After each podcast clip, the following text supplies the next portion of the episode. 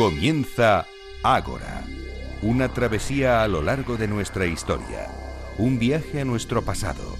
Dirige y presenta David Benito.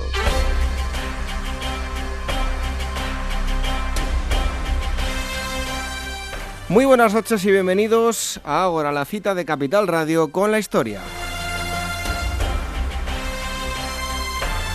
Comenzamos este nuevo periplo en el año 2016. Hoy tenemos la primera de las asambleas de este año y esperamos que sean muchas, las más posibles, en donde seguiremos disfrutando de ese nexo común entre ustedes, los invitados y nosotros, la historia. Les deseamos a todos ustedes que tengan un estupendo año 2016, que sea el año en el que se cumplan todos sus sueños y metas.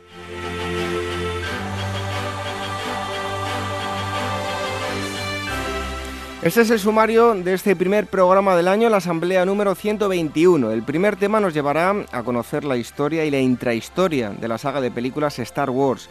Conoceremos sus secretos y qué esconden sus historias. Lo haremos de la mano de Francisco Torres, historiador y autor de Viaje al fondo de Star Wars. En segundo lugar, nos echaremos al mar, conoceremos la historia de un navío que recorrió buena parte del mundo y se vio inmerso en un gran número de batallas, el navío San Justo, con el historiador Vicente Ruiz García. También les daremos cuenta de un nuevo estudio de carácter antropológico en el que se ha llegado a la conclusión de que la morfología de la cara y el tamaño del cerebro ha ido de la mano a nivel evolutivo. Y Sara Rojo nos traerá la vida de otra de esas mujeres importantes que nos ha dado la historia. Y por si todo esto fuera poco, también efemérides, noticias de actualidad y crítica de libros nos acompañan en este primer gran viaje del año a tantas fechas diferentes.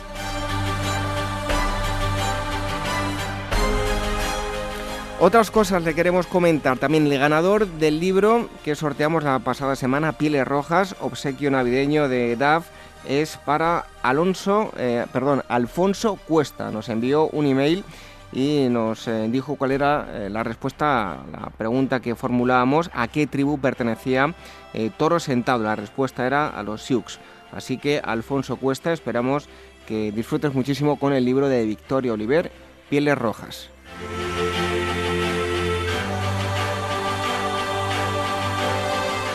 Una mención que queremos hacer a una persona también amante de la historia, historiadora, eh, compañera de batallas en eh, excavaciones arqueológicas y es que está organizando un concierto benéfico eh, para Mundiadopta. Será el primer concierto que se celebrará el 9 de enero a las 17 horas en Tres Cantos. Así que les animamos a todos ustedes a que acudan y van a encontrar toda la información en una página de Facebook. Se meten en Facebook y ponen ustedes concierto benéfico Mundi. Repito, concierto benéfico Mundi y van a encontrar toda la información. Le queremos dar un fuerte abrazo a, Sonia, que es la persona que está organizando todo esto y nos ha pedido que lo digamos. Así que si quieren, que lo sabemos, que ustedes son muy solidarios, pueden acudir y ya saben que, irá para una buena causa. Y ahora sí recuerden que a la par que el programa vamos a ir poniendo fotos y enlaces en las redes sociales sobre las entrevistas y temas que vamos tratando en el programa. Son las siguientes, el Twitter es arroba agorahistoria y facebook.com barra agorahistoria programa. Y si nos quieren escribir pueden hacerlo a cualquiera de estas dos direcciones agora o también contacto arroba agorahistoria.com. Y por último decirles que en nuestra web en agorahistoria.com van a encontrar noticias y enlaces a los programas ya emitidos que los podrán descargar a través de iVoox y también de iTunes. Y ahora sí comenzamos esta asamblea 121, el equipo del programa en la producción y redacción Irene Aguilar y Gemo García Ruiz Pérez, en los controles Miki Garay y la selección musical Daniel Núñez. Recibo los saludos de David Benito. Comenzamos.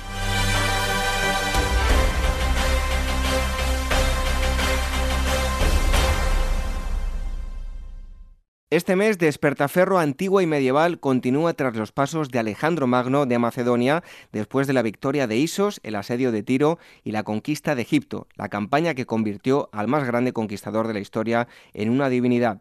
Despertaferro antigua y medieval 33, Alejandro Magno, a la venta en librerías, kioscos, tiendas especializadas y despertaferro-ediciones.com.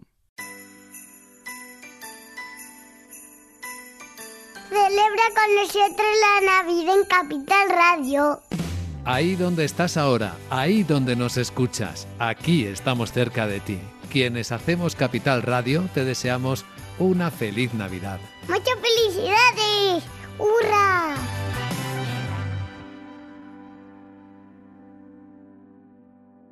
Hace mucho tiempo en una galaxia muy, muy lejana,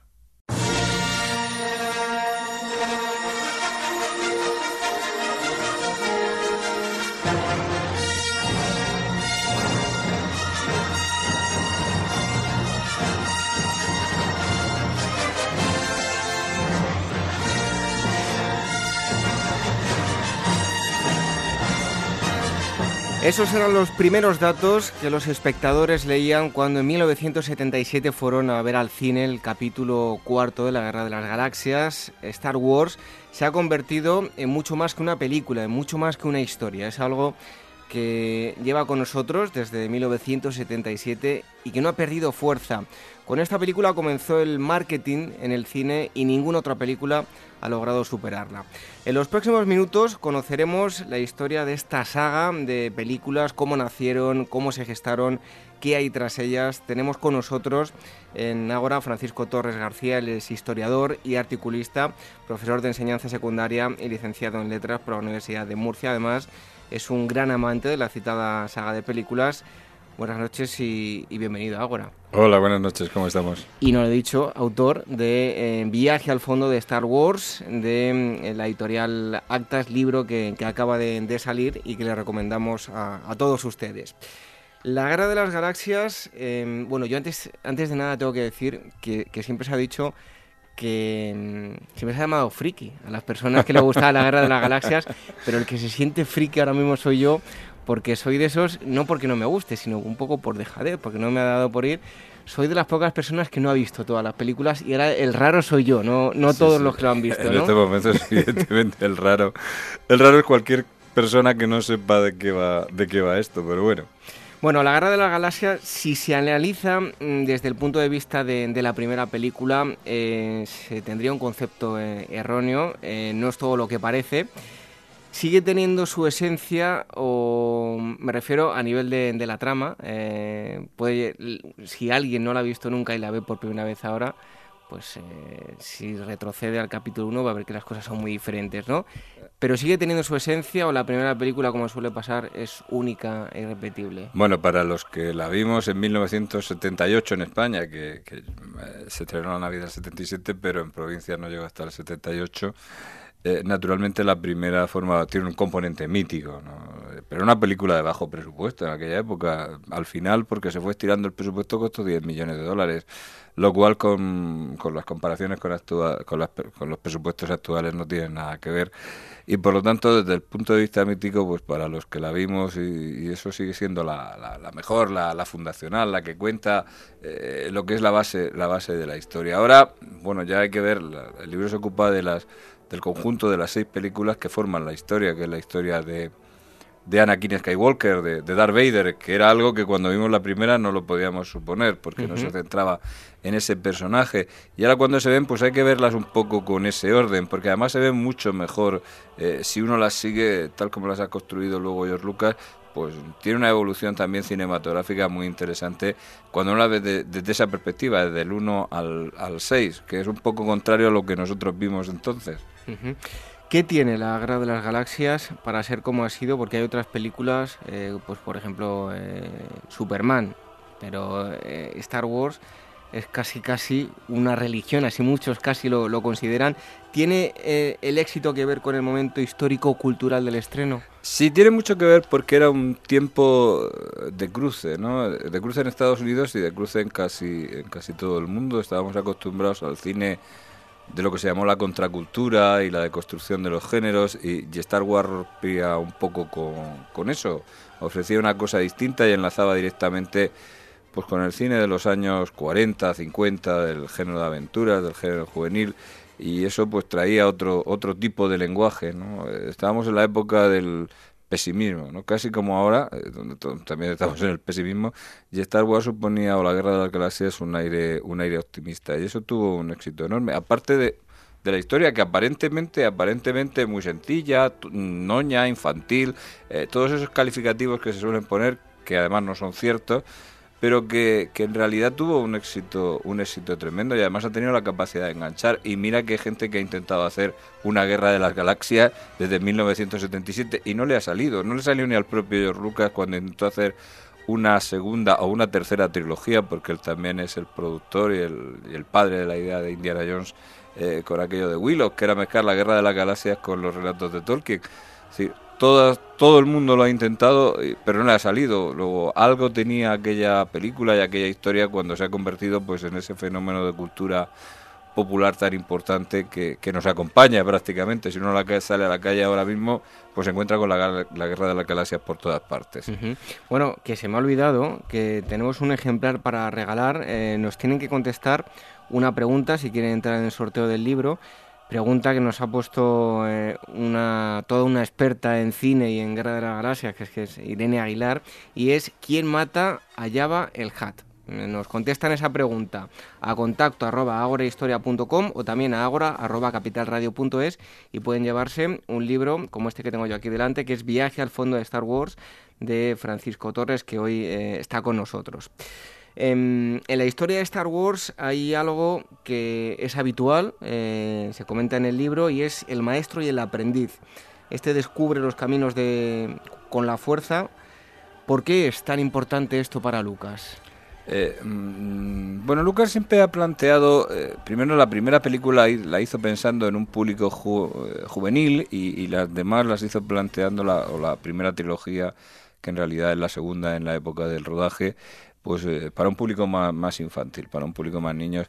Él ha tenido una cierta preocupación por transmitir una serie de, elementos educativos. Eh, el cuento que nos narra, porque en el fondo es un, es un cuento, pues trata sobre una serie de valores y componentes éticos y entiende que uno debe tener un guía, esa, esa imagen del guía, y él la recupera naturalmente con, con el caso de, de Yoda para el caso de los buenos y con el caso del malo para el caso de los malos. Es decir, eh, todo el mundo tiene un maestro y aprendiz, alguien que sigue, alguien que transmite el conocimiento.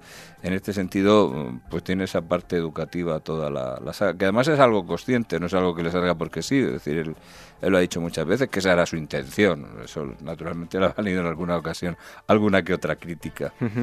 Bueno, en un primer momento, aunque la gente ahora mismo lo pueda, se pueda llevar las manos a la cabeza, sobre todo los más jóvenes, Hollywood no tenía demasiadas esperanzas en la Guerra de las Galaxias, ¿no? No, la, cuenta que el género de ciencia ficción, aunque la Guerra de las Galaxias no es una película de ciencia ficción, pues era eso que se llamaba la, la serie B. Decir, se dedicaba a un producto con una inversión pequeña y se rentabilizaba con el público con el público juvenil y cuando George Lucas, en, el momento que estaba el New Hollywood, el cine autor y todas estas cosas, iba ofreciendo la posibilidad o esta historia de hacer de, Star Wars, que es como se llamó al principio, pues la mayor parte de las distribuidoras le cerraron, le dieron con la puerta en las narices. Es decir, la Universal tuvo el contrato primero de, la Guerra de las Galaxias y lo dejó pasar. Y la Fox pues casi fue un empeño de Alan Ladd, eh, hijo que, que dijo, bueno, vamos adelante bueno, perdieron el mayor negocio de la historia, pero también le, esto es muy usual, también había quien rechazaba lo que el viento se llevó y, así sucesivamente. de hecho hay un dato que me, ha parecido curioso, que aparece en el libro, lo desconocía, y comentabas que en, en España para proyectar eh, Los Caraduras, que era una película que probablemente la gente no la conozca ahora o, no tenga tanto renombre como La Guerra de las Galaxias, era obligatorio comprar eh, también La Guerra de las Galaxias. Sí, sí, eso bueno, eso sigue funcionando así en las grandes mayos, es decir, son paquetes, el que, haya proyectado ahora la película nueva se habrá tenido que comprar no sé cuántos bodrios que probablemente nunca proyecte. Pero La Guerra de las Galaxias era como algo secundario, Era algo de secundario, mm, bueno, se estrenó en 30 cines cuando se hizo y al principio solo en 6. Eh, en España se estrenó en dos cines, uno en Madrid y uno en Barcelona. Es decir, bueno, pues era lo que era la película, una película para, para gente joven, como se planteaba entonces. Y entonces mm, esto era bastante tradicional. Para comprar una película que a ti te interesaba, Los Caraduras era una comedia precisamente prescindible. Pues estaba Reynolds entonces que tenía cierto nombre y que uno no lo encuentra ni, ni en vídeo, ¿no? Y, bueno, pues había que tragarse la guerra de la galaxia. Más, más de un, eh, ¿cómo se dice esto? Más de un exhibidor la pensaba guardar en un cajón probablemente. Decía, bueno, esto no lo exhibo porque lo que me interesa es la otra película, esto lo compro de relleno. Luego tuvo que ser al revés, ¿no? Naturalmente. Estas son las cosas de las distribuciones. Bueno, George Lucas, aunque han pasado ya los, los años y la gente pueda pensar lo contrario, eh, hace ya muchos años dijo que se consideraba un productor independiente y en la actualidad no ha cambiado demasiado el discurso, ¿no? No, él, él siempre ha sido un productor independiente, es decir, las seis películas son financiadas prácticamente eh, por él, una financia a la otra y así sucesivamente, y, y la Guerra de las Galaxias creó, creó el gran imperio de ILM, lo del el, Luke Skywalker Zoom, todos estos eh, negocios que ahora los tiene Disney, no los ha comprado Disney. Pero siempre ha sido independiente y estas películas fueron independientes, es decir, teniendo presupuestos altos, el Imperio Contraataca fue el proyecto independiente de más alto presupuesto que se había generado en, la época, pero seguían siendo cintas independientes. Todas ellas han sido cintas independientes, no dependían de las corporaciones y por lo tanto su creador, cosa que le han discutido muchas veces, como el dinero era suyo y la idea era suya, hacía lo que él quería. Luego había gente que le gustaba y gente que no le gustaba, pero en eso siempre ha sido muy fiel. Ahora ya naturalmente ya depende de Disney y eso ya va por otra serie de, caminos. Bueno, estamos eh, hablando con Francisco Torres, que es autor de Viaje al fondo de Star Wars, de la editorial Actas.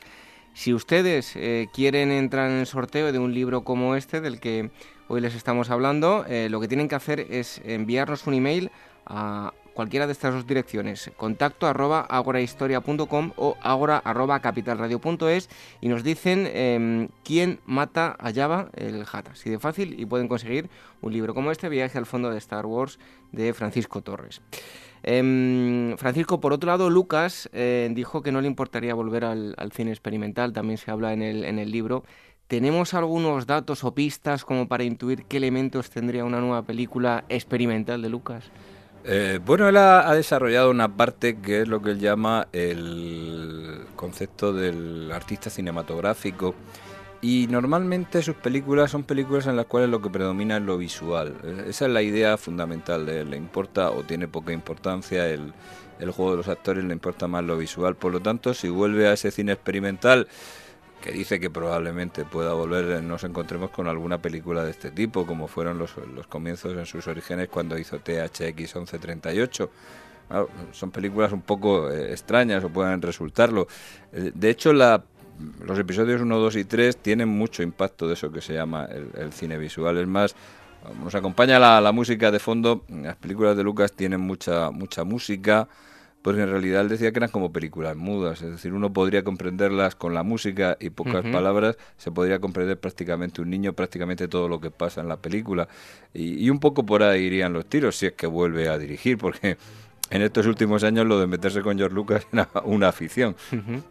Bueno, em, nos lo comentabas eh, hace un momentito. Eh, ¿Debemos eh, o no considerar a la Guerra de las Galaxias como, como ciencia ficción? No, no. Lucas no se lo planteó como una película de ciencia ficción. La ciencia ficción es la excusa. La única ciencia ficción es que, bueno, pues hay naves espaciales, hay rayos láser y cosas, y cosas de estas, pero él lo plantea como un relato de fantasía. Es decir, una fantasía, se llama una fantasía de aventuras. En realidad lo importante son unos personajes que está pasando en el pasado, además, con esa mezcla del mm, estilo medieval que se recupera en este tipo de películas y lo que nos cuenta es una historia de relaciones entre personas y, problemáticas bastante similares a las de eh, bueno pues las de la historia de la humanidad en ese sentido. Eh, por lo tanto no es ciencia ficción no se trata de si vuelan o no vuelan si hay vida extraterrestre nada eso tiene nada que ver con lo que es la guerra de la galaxia que además es un cuento. Lo que quería hacer era un cuento y al final le sale un cuento bueno, por un lado podemos ver la trilogía, la primera trilogía, simplemente para divertirnos, o eh, si vamos más allá, la primera generación em, que viola estas películas puede encontrar un trasfondo, un mensaje de distinta lectura que puede hacer un adolescente en la actualidad al ver estas películas de finales de los 70, ¿no? Sí, lo bueno que tienen estas películas es que las puedes ver con diversas edades y estaban hechas en función un poco de las edades y descubrir cosas cosas distintas. Cuando las ve un niño pues está viendo pues la acción, los colores, eh, lo que se cuenta, los, bichos, las naves, etcétera.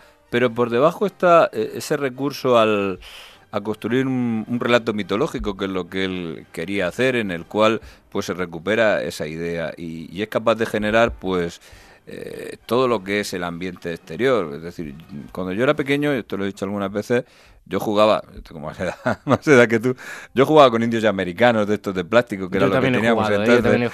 Eh, bueno, pero a partir que salió la guerra de la galaxia, mm, pues todo el mundo jugaba con, con las naves y los muñecos y a partir de ahí generan ese mito, esa, eh, esa fantasía. Es decir, cuando tú ves a los niños por la calle llenos de espadas láser como los puedes ver ahora, pues están haciendo eso. Yo lo hacía con espada de mosquetero cuando era pequeño, que era lo que se estilaba. Pues en ese sentido ha construido toda esa mm, especie de de hueco que le faltaba a, esos niños eh, en esa época y que está presente hasta hoy, ¿no? Bueno, la historia que tanto éxito ha tenido se iba a haber desarrollado de una manera totalmente diferente, según declaró Lucas, ¿no? Sí, bueno, él fue cambiando. En un principio mm, no sabíamos muy bien, es decir, hasta que descubrimos que Darth Vader era el padre de, de, de Luke Skywalker y de Leia, pues había un poco aquello del... casi estaba muy obsesionado con hacer algo así parecido a lo que el viento se llevó, pero colocado en el espacio. Y esa era la, idea principal. De hecho, los personajes escribió eh, cuatro historias con los mismos personajes, ¿no? Sí, eh, es que mm, lo que sabemos porque ha sido siempre un hombre muy reservado y, tampoco ha trascendido mucho, pero sí, eh, conocemos el guion original, el primero que, que hace, que se parece relativamente al que vimos en la en la pantalla, es decir, escribió varias historias y al final pues, pues optó por esta, ¿no? Luego ha ido recuperando personajes, etcétera, se han ido recuperando situaciones que, que, que, planteó para la mm, película cuarta, luego volvieron a aparecer en la primera o la segunda o la tercera. Es decir, que en ese sentido, pues, pues, pues la historia fue adaptándose ¿no? al tiempo. Bueno, eh, la fuerza. ¿Qué es la fuerza? Podríamos decir que es una mezcla de, religiones y de filosofía. Casi esa es la mejor definición, aunque eh, eh, todo el mundo se... Mm, hay muchos tratados, hay mucha gente, sobre todo Estados Unidos, que se han puesto a, dilucidar o a hablar sobre, sobre la fuerza, ¿no? Le, he explicado también muchas veces lo que quería decir, pero a veces de forma eh, contradictoria. Y es eso, en el fondo lo que hace Lucas es unir, siguiendo a Campbell, etcétera, todos los mitos en uno y también tiene que meter todas las creencias en uno fundamentalmente las que él conoce, mm, metodista por, por, por, educación y por nacimiento, y luego muy influenciado por la época de la New Age, estábamos en su círculo, ¿no? Cuando, cuando él era joven, más luego la filosofía oriental, el taoísmo, el zen, pues todas estas cosas las mezcla, las agita profundamente y le sale la fuerza.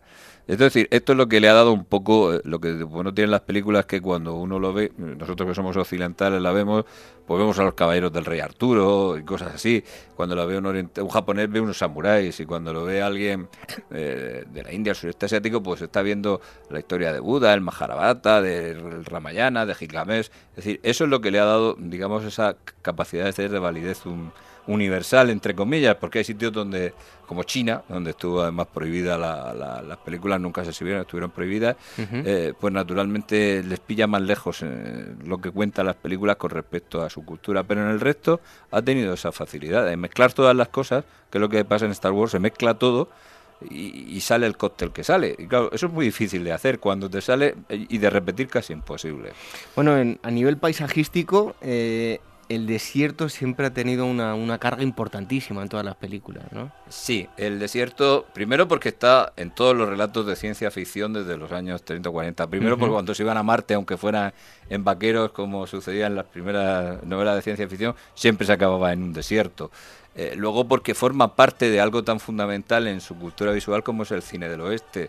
Es decir, la trilogía, ambas trilogías tienen un homenaje encubierto a la película Centauros del Desierto de, John Ford y de alguna manera él recoge ese desierto. De hecho, cuando él estaba estudiando había hecho algún trabajo solamente con imágenes retratando el desierto, los desiertos eh, de Nevada, etcétera, y eso se recoge un poco en la película, el, peso del desierto como el mundo no civilizado, es decir, el mundo, la otra frontera, el final de la frontera, que es lo que recogen estas películas, porque un poco él lo que coge es eh, lo que es el mito americano, hay que tener en cuenta que estas son películas muy americanas, ¿no? El mito americano es el mito del oeste, y el mito del oeste pasa por la última frontera, la conquista de la nueva frontera, y cuando se plantea que él quiere hacer un mito dice, bueno, ¿cuál es nuestra frontera actualmente? El espacio. Por eso las películas están colocadas en el espacio.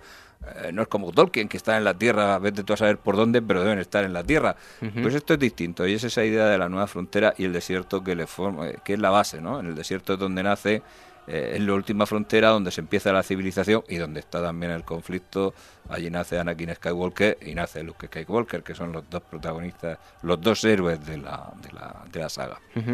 Y en cuanto a las armas, ¿en qué se ha, basado Lucas para desarrollar toda, eh, eh, todo esa, el, armamento de, la saga? El utillaje.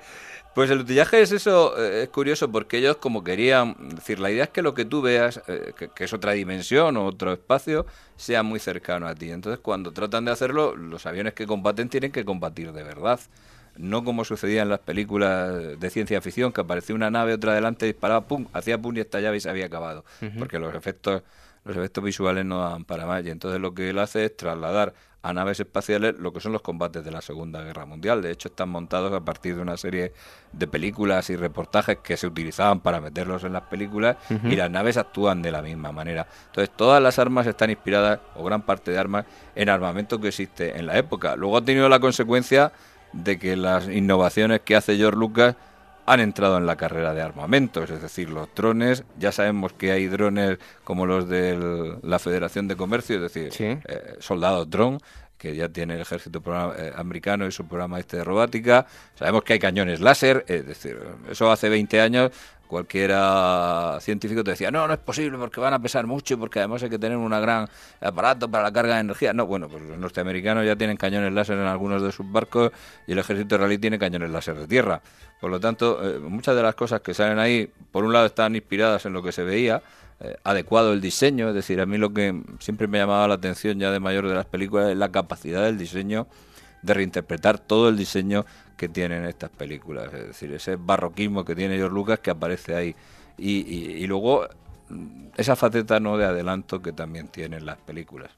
Bueno, em, en Star Wars hay muchos eh, fallos a nivel científico Em, pero que no ha podido con la fuerza de, las películas. Eh, en otra ocasión, seguro que le hubiesen dado zapatilla por todos lados. le han dado, le han dado alguna vez. pero, bueno, ha, pasado un poco desapercibido porque ha tenido más fuerza lo que es la película, ¿no?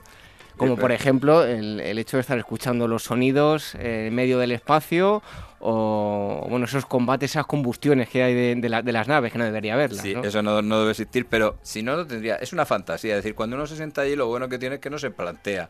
Desde el primer momento ya sabe que eso es fantasía, no tiene ninguna explicación científica como suelen tener las películas de, ciencia ficción, pero sí, sí le han dado muchos zapatillazos, pero a ver quién le explicaba a un niño que el sable láser no podía existir. Eso era muy complicado. En cambio, otras, como ya te he dicho antes, han servido para animar el, desarrollo uh, científico, es decir, aquello que nosotros veíamos en 1979 con cuando Luke Skywalker pierde la mano y le pone una mano biónica, bueno, que es igual a la normal, hoy ya es una realidad, es decir, con, conectado a los terminales neuronales y por lo tanto, y está inspirada en Star Wars, es decir, mm, están en ese sentido.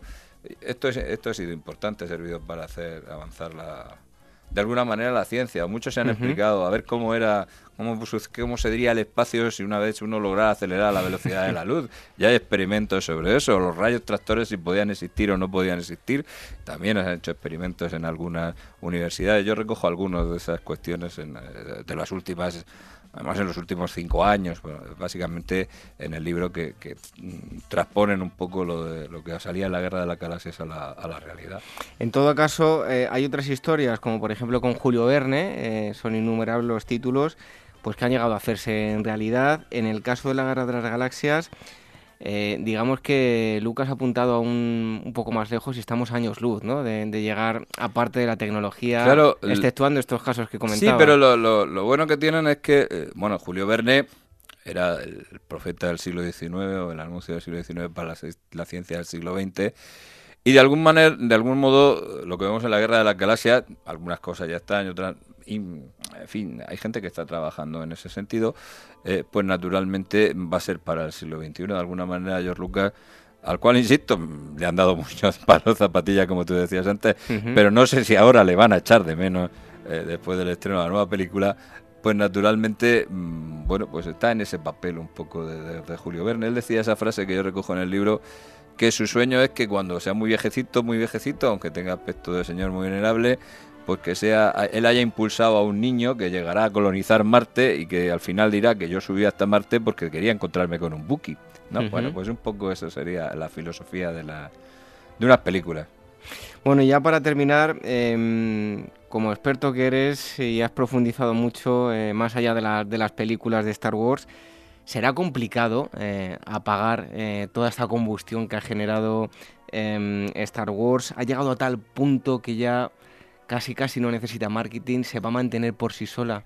No, evidentemente marketing necesita muy poco porque hay una legión de, de fans y seguidores que además se cruzan airados enfrentamientos, ¿no? Eh, sobre, sobre, las eh, películas. y algunos, tienen como su propia religión. Como su propia religión o, en fin, forma parte de, las dos fronteras, ¿no? La frontera de los niños, los niños que además se van incorporando progresivamente. Tú imagínate que en Estados Unidos la película nueva ha sido calificada para mayores de 13 años y allí se observa eso con mucha regularidad.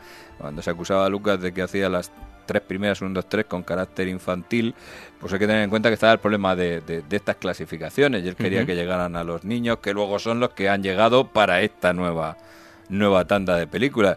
Ahora tú imagínate los niños que no pueden entrar a Estados Unidos a ver la película eh, porque le han puesto la clasificación de mayores de 13 años. Eh, todo eso genera una expectativa y va a seguir generándolo. Y bueno, el proyecto ambicioso de películas tendrán diversa calidad naturalmente, eh, mm, pues va a llegar hasta 2020 y tantos, con lo cual me parece que vamos a tener Star Wars para rato. Y es que a nivel de niños, eh, pues no hay algo que la pueda sustituir. Es decir, un poco de sombra le hicieron los dinosaurios, pero los dinosaurios son bichos con los que uno juega sobre la mesa, ¿no? es decir, no hay nada, yo no, no creo que haya nada que pueda sustituir la magia de Star Wars en ese sentido. Es decir, los niños van a seguir jugando con las espadas láser, los niños van a seguir jugando con los muñequitos, con los roboces, con las naves y por lo tanto el marketing está absolutamente hecho. Y luego los mayores podrán jugar desde las consolas hasta los juegos de rol, con lo cual fíjate.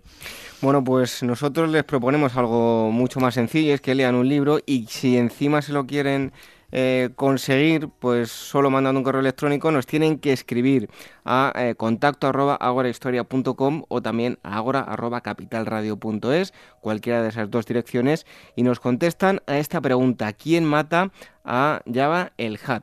Y podrán conseguir eh, viaje al fondo de Star Wars de Francisco Torres, que ha estado con nosotros, y la editorial es Actas. Francisco, muchísimas gracias por haber estado hoy con nosotros hablándonos de, Star Wars. A vosotros, gracias por la invitación.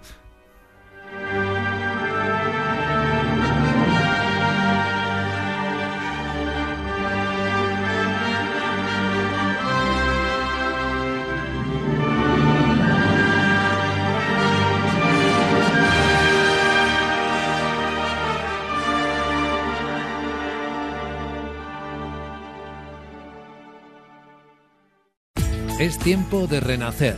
Capital Radio te desea una feliz Navidad.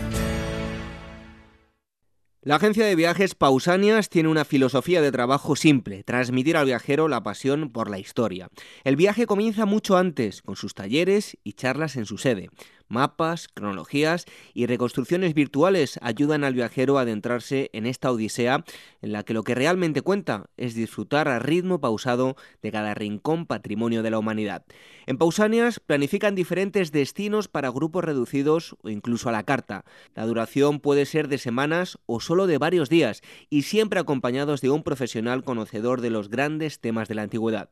Sus actividades van dirigidas al público que tiene curiosidad por estos temas y que buscan sentir una emoción especial al contemplar lugares tan extraordinarios como pueden ser el Foro Romano, el Templo de Apolo en Basae o las pinturas rupestres paleolíticas cántabras. Con Pausanias se vive y se regala una experiencia viajera diferente. Toda la información en su web pausanias.com o llamando al número de teléfono 91 355 5522 91 355-5522. Pausanias, Agencia de Viajes Arqueológicos y Culturales. Acompáñanos a transitar la senda de nuestros antepasados. Ágora Historia, en Capital Radio, con David Benito. Las aventuras del navío San Justo, un navío que se vio inmerso en un buen número de campañas. Les vamos a hablar en los próximos minutos de un trabajo que ha rescatado historias de un gran número de documentos custodiados en los archivos históricos. Vamos a profundizar en los siglos XVIII y XIX y lo vamos a hacer con Vicente Ruiz García, que es licenciado en Geografía e Historia, autor de las aventuras del navío San Justo, ganador del quinto premio Juan Antonio Cebrián de Divulgación Histórica de la editorial Grifos. Eh, Vicente Ruiz García, muchísimas gracias por estar con nosotros en Ágora. Nada, encantado de estar con vosotros en vuestro programa. Bueno, salvo ciertas embarcaciones que consiguieron y conquistaron eh, el Nuevo Mundo, otras también que guardaban tesoros y estaban hundidas, la historia de, nuestras embarcaciones, de nuestro poderío naval, es un tanto desconocida, ¿no? Bueno, desgraciadamente sí. La verdad es que la historia naval de España da para, da para muchísimo. Eh, yo soy de la opinión que si nuestra historia naval hubiera estado en manos de, de otros países, eh, por ejemplo de Estados Unidos o del Reino Unido, bueno, pues yo creo que hubieran hecho auténticas sagas, ¿no? Pero no solamente literarias, sino también a nivel de, de cinematografía, ¿no? Hecho de menos, eh, echamos mucho de menos los historiadores españoles que, que nuestra historia se haya estancado o se haya quedado al margen de, de, la divulgación no a través del cine o de la televisión. Personajes de nuestra historia naval incluso los mismos barcos pues podrían ocupar eh, brillantes brillantes páginas sin duda. Bueno el navío San Justo cuándo y en qué circunstancias eh, nace eh, el navío bueno pues el navío San Justo es uno de los de los navíos que, que es votado, que es construido en el arsenal de Cartagena en el año 1779, en un momento álgido para nuestra industria naval y para nuestro poderío naval. España es durante el reinado de Carlos III pues posiblemente la segunda o como mucho la tercera potencia naval de, del momento. Y bueno, el San Justo surge eh, en torno a la coyuntura bélica que se produce a raíz de la de la guerra de la independencia de las trece colonias de Norteamérica, una guerra en la que para España resulta ser una ocasión propicia para asestarle un duro golpe al Reino Unido y, bueno y debilitarla. Y en definitiva, bueno, pues surge, digamos, en un momento álgido de nuestra política exterior, en un momento dulce, digámoslo así, de nuestra historia moderna, y también surge pues cuando el poderío naval español, cuando la industria naval española está en el máximo apogeo, con esos arsenales que eran el de la Carraca, el de Ferrol o el de Cartagena, que es precisamente donde nace el San Justo, pues que estaban a pleno rendimiento y, bueno, y estaban intentando pues construir y, reparar los barcos para pertrecharlos y para estar preparados para, para la guerra de las trece colonias eh, que, que tanto ayudó a España a la independencia de, Estados Unidos y que sin duda pues la Marina española también contribuyó con, con acierto y, con éxito a, a, esa, a esa victoria final que, que en el Tratado de Versalles bueno pues queda consagrado nuestra nuestra diplomacia y nuestro poderío. Bueno, eh, de eso precisamente te, iba a preguntar. Ahora vamos a profundizar en, diferentes eh, campañas, pero sin duda la participación en la guerra de independencia de, Estados Unidos eh, pues es una de las más relevantes. ¿Cómo fue esta aventura? ¿Qué papel jugó en, la guerra de independencia de Estados Unidos? Bueno, pues la guerra de la independencia de los Estados Unidos surge mm, a raíz de de bueno la independencia de las trece colonias, de las revueltas que tienen los colonos contra el Reino Unido, y eso es aprovechado por, por España y por Francia, que las dos potencias hay que decir que durante todo el siglo XVIII estuvieron hermanadas por esos pactos de familia que sin duda fueron bastante notables, tuvieron un éxito notable porque porque de alguna manera España consiguió su, su objetivo, que no era no era otro que el de conservar las colonias americanas durante un siglo más y efectivamente lo consiguió, ya que las injerencias británicas, bueno, pues fueron constantes a lo largo de no solamente del siglo XVIII, sino de épocas anteriores. Y entonces, bueno, España aprovecha el momento, mm, eh, intenta no apresurarse como había ocurrido durante la anterior guerra de los siete años, donde Carlos III entra digámoslo, en el último minuto de, de, la contienda y bueno, y sale perdiendo y la verdad es que aquello no fue no fue un buen papel que, que hizo España. Y entonces con, con, más detenimiento, con más pausa, con la experiencia de la, del fracaso de la guerra de los siete años, cuando España entra de lleno en, en esa guerra de la independencia de las trece colonias, que en definitiva fue una guerra a nivel internacional, en el que Inglaterra tenía muchísimos frentes, frentes en Asia, frentes en Norteamérica, frentes en el Caribe y frentes también en Europa, porque había un objetivo claro para España que era la conquista de, Gibraltar. Y en definitiva, mm, para que esa guerra tuviera eh, éxito, para que España pudiera conseguir, eh, si no todo, gran parte de su objetivo, pues hacía falta una marina de guerra eh, ejemplar, una marina capaz de, conservar los territorios, capaz de defenderse y capaz de plantar cara nada más y nada menos que al todopoderoso enemigo británico. Y entre esos buques de aquella armada que hay que decir que, bueno, pues contaba con, más de una más de 70 navíos de línea y, un número indeterminado de, de fragatas y de embarcaciones menores, eh, ahí estaba el San Justo, un buque, un navío de línea de 74 cañones, digamos que era la fuerza la fuerza clave o el, el, tipo el navío típico de la, de la escuadra que tanto servía para un combate como para como para proteger a un convoy ¿no? que venía desde desde las Indias. Y en definitiva, bueno, pues el San Justo, al igual que otros navíos, lo que hace es eh, bueno, salir adelante en aquella en aquel conflicto con los eh, con los ingleses, escapa de la de la batalla de Santa María, una batalla del Cabo de Santa María que se produce en enero de 1780 y que afortunadamente para el San Justo, al igual que en otras muchas ocasiones de su dilatado historial, pues logra salir con indemne de aquella de aquel combate.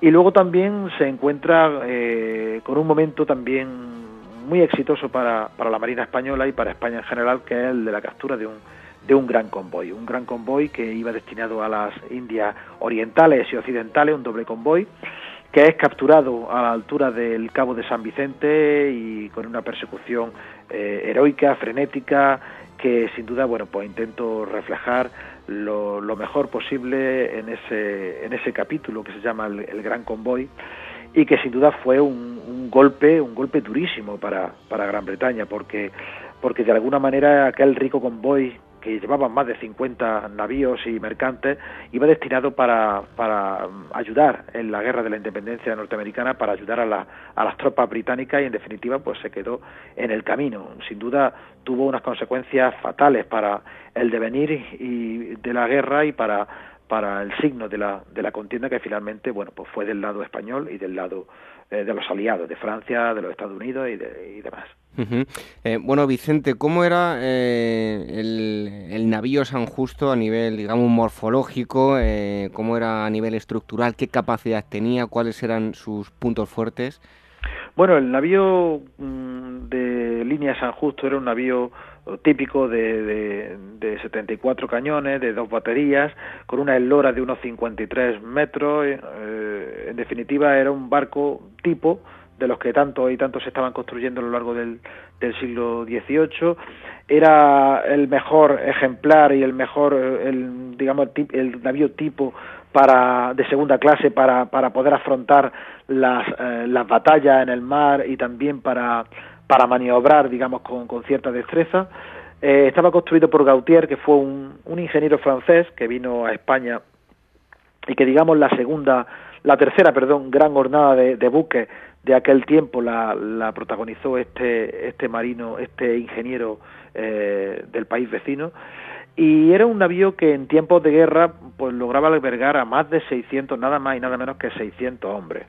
600 hombres en una tripulación compuesta por marinos, por infantes de marina, por oficiales de mar, oficiales de guerra, eh, grumetes y pajes, es decir, una variopinta tripulación entre la que convivían pues eh, la florinata de la marina de, la ilustración, que sin duda eran eh, jóvenes salidos de las escuelas de guardia marina del Pópulo de Cádiz o de Cartagena o de Ferrol, que además de ser grandes marinos y grandes militares, pues eran, eran auténticos eh, científicos, intelectuales, cosmógrafos, matemáticos, en definitiva, pues, mentes muy privilegiadas que, que, bueno, que, que tripulaban aquellos barcos y que formaban parte de esas dotaciones, unas dotaciones que por el contrario contrastaban con, con, con ese gran número de, de, personajes, de personas de, de baja categoría social, eh, procedentes generalmente de las levas, que acostumbraban, que de vez en cuando, bueno, pues entraban en los pueblos costeros y en las zonas en las zonas del litoral y bueno, sacaban a la gente de las tabernas y lo enrolaban en los buques en los buques del rey. Y en este caso, bueno, pues digamos que era una especie de microsociedad la que había en el San Justo, al igual que en otros navíos de, de línea de la época, donde convivían eh, nobles, porque de alguna manera para ser oficial de mar y guerra, para ser guardia marina, tenías que ser como mínimo hidalgo y formar parte de una familia de, tradición aristocrática frente a bueno pues al populacho que, que bueno que se concentraba en, entre la marinería entre los grumetes entre los pajes niños de apenas de apenas 10 u 11 años que, que bueno que habían salido de, de sus calles de sus plazas de sus pueblos de jugar como niño y bueno se aventuraban a un juego mucho más peligroso como era el del mar y el de la guerra. Precisamente te iba a preguntar de un aspecto de la vida cotidiana, un aspecto curioso de qué forma dormían todos aquellos tripulantes y además es que no solo utilizaban estas digamos hamacas para dormir, sino que tenían otras muchas funciones, ¿no?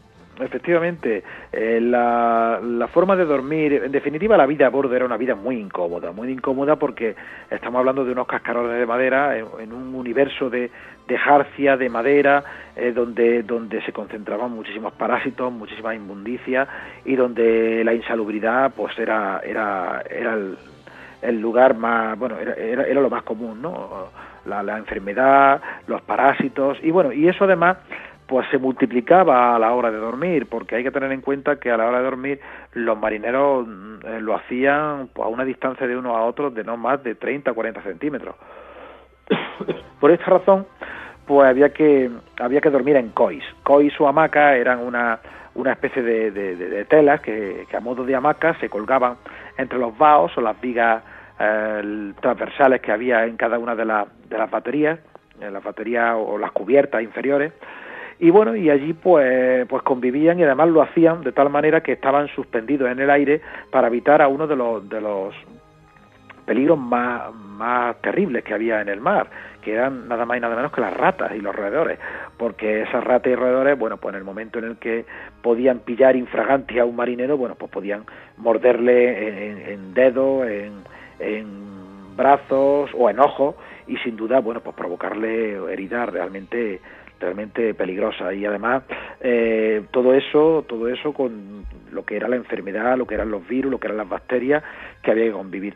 El, el COI el COI además no solamente era un catre es decir que sino que también tenía una, una utilidad bastante bastante diversa. Por un lado servía como protección a la hora del combate eh, se empleaba en las batallolas es decir las barandas que había en la cubierta la cubierta superior y allí bueno pues se protegían una vez que se enrollaban se ponían como parapeto y eh, para evitar eh, las astillas, los astillazos de las descargas de metralla, bueno, pues sin duda era un elemento mm, que podía proteger bastante bien a, ese gran enemigo que eran los astillazos. En realidad, cuando había una guerra en el mar, cuando había una batalla naval, bueno, pues la bomba, la bala de cañón, efectivamente, si te pillaba, bueno, pues te hacía polvo, ¿no? Pero también era un problema bastante grave las astillas que, provocaba después de la deflagración cuando se estrellaba contra la madera. Y esas astillas eran auténticos puñales que, herían y que, y que mataban a gran parte de la tripulación. Para evitar eso, pues se empleaba ese, ese coi o esa hamaca a modo de parapeto. Y por último, pues eh, en algunas marinas, la española también, pero sobre todo en la marina británica, mm, se empleaba también como, como morada postrera para, para el marinero, porque, porque el coi servía para como mortaja, es decir, se, el cadáver del difunto se metía en el COI, se cosía y se tiraba al mar.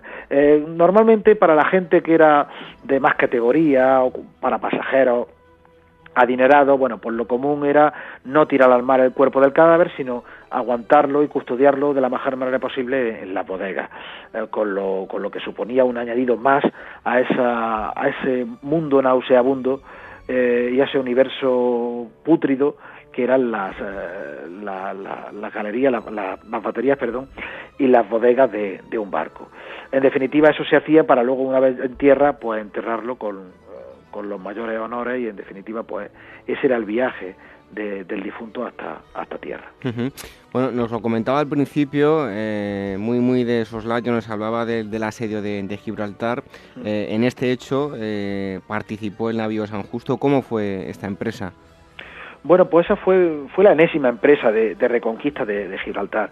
Gibraltar se había perdido en el año 1704 y a resultas de, de, una, de una conquista, de una invasión que hicieron los, eh, las tropas anglo-británicas eh, y después se certifica aquella pérdida con el Tratado de Utrecht, como muchos oyentes sabrán. Eh, después se intenta en dos ocasiones, pero sin duda es la del año 1782 la que mayor empeño se, se, se pone el gobierno de Carlos III. Y en ese momento cuando se prepara un concienzudo asedio, un asedio por tierra, que tenía que tener su respuesta por mar. Un asedio por tierra y por mar que había sido bastante efectivo hasta el año 1782. Se habían empleado hasta el momento lo que se denominaban las lanchas cañoneras. Eran unas pequeñas lanchas con un obús, con un pequeño cañón, que sin duda habían alterado profundamente las defensas del Peñón de Gibraltar y sobre todo pues habían desconcertado muchísimo a los defensores de, militares de, su graciosa majestad en el, en el Peñón. Eh, cuando definitivamente llega el año 1782, cuando parece que la guerra va a terminar, eh, el conde de Florida Blanca, en nombre de Carlos III, quiere, quiere eh, hacer un asedio mm, efectivo, es decir, que, que, que, el asedio se convierta en conquista definitiva. ¿Para qué? Pues para presentarlo a la hora de la firma de la paz como, como bueno, como un hecho consumado y por tanto para que los ingleses devolvieran Gibraltar, igual que había ocurrido con Menorca mm, recientemente. Bueno, pues eh, a partir de ese momento comienza ese asedio de Gibraltar, un asedio que se produce el 13 de septiembre de 1782, asedio que ya se ha convertido en, en invasión y conquista, una invasión en la cual, además de los efectivos militares de tierra, había que unir los efectivos por mar y por mar eh, se presentan, aparte de los navíos de línea como el San Justo, también unos artefactos realmente extraordinarios, que eran las eh, las baterías flotantes. Las baterías flotantes eran un híbrido entre, entre un barco y una, y una batería que sin duda fueron bastante poco efectivas. ¿eh? El peso, eh, la lejanía, eh, todo estaba previsto para hacerlo a unos pocos metros de las defensas de Gibraltar y sin duda pues se hizo por culpa del viento bastante más retrasado en metros y además también se contó con, con, el valor del gobernador Elliot que sin duda fue el peor enemigo que se le pudo que se pudo enfrentar a la, a la fuerza hispano-francesa que estaban asediando el Peñón. Eh, finalmente el asedio no pudo no pudo consumarse. Gibraltar consiguió siguió continuó siendo británico por muchos años, como todo el mundo sabe. y, pero eso sí, la verdad es que después de la sede de Gibraltar hay que tener en cuenta que se firma el Tratado de Versalles de 1783, que va a ser tremendamente ventajosa para España porque España va a recuperar muchos territorios. Eh, la isla de Menorca, que había sido también perdida durante la Guerra de Sucesión, territorios en el Caribe, en México, la península del Yucatán, Florida, en definitiva, muchos territorios que habían formado parte del Imperio Británico en los últimos años eh, y que ahora, bueno, pues volvían a estar en manos bajo soberanía española, entre otros, pues gracias a la Armada Española y a, mm, buques como, como el Nevio San Justo. Precisamente tras esa paz de Versalles en 1783 eh, vendría una temporada de, tranquilidad y el, navío incluso fue desarmado, ¿no? Sí, era, era habitual, era, habitual desarmar los navíos, lo mismo que era habitual licenciar a la tripulación. Hay que tener en cuenta que mantener eh, operativo un navío de línea de aquella época era tremendamente costoso. Primero por las obras de carena. Las obras de carena eran unas obras que se le hacía mm, puntualmente y periódicamente para reparar los costados del buque, unos costados de madera que estaban en continuo contacto con el agua del mar y que por tanto, bueno, pues aquellas maderas sufrían y por tanto había que cambiarlas por otras con el coste que eso suponía.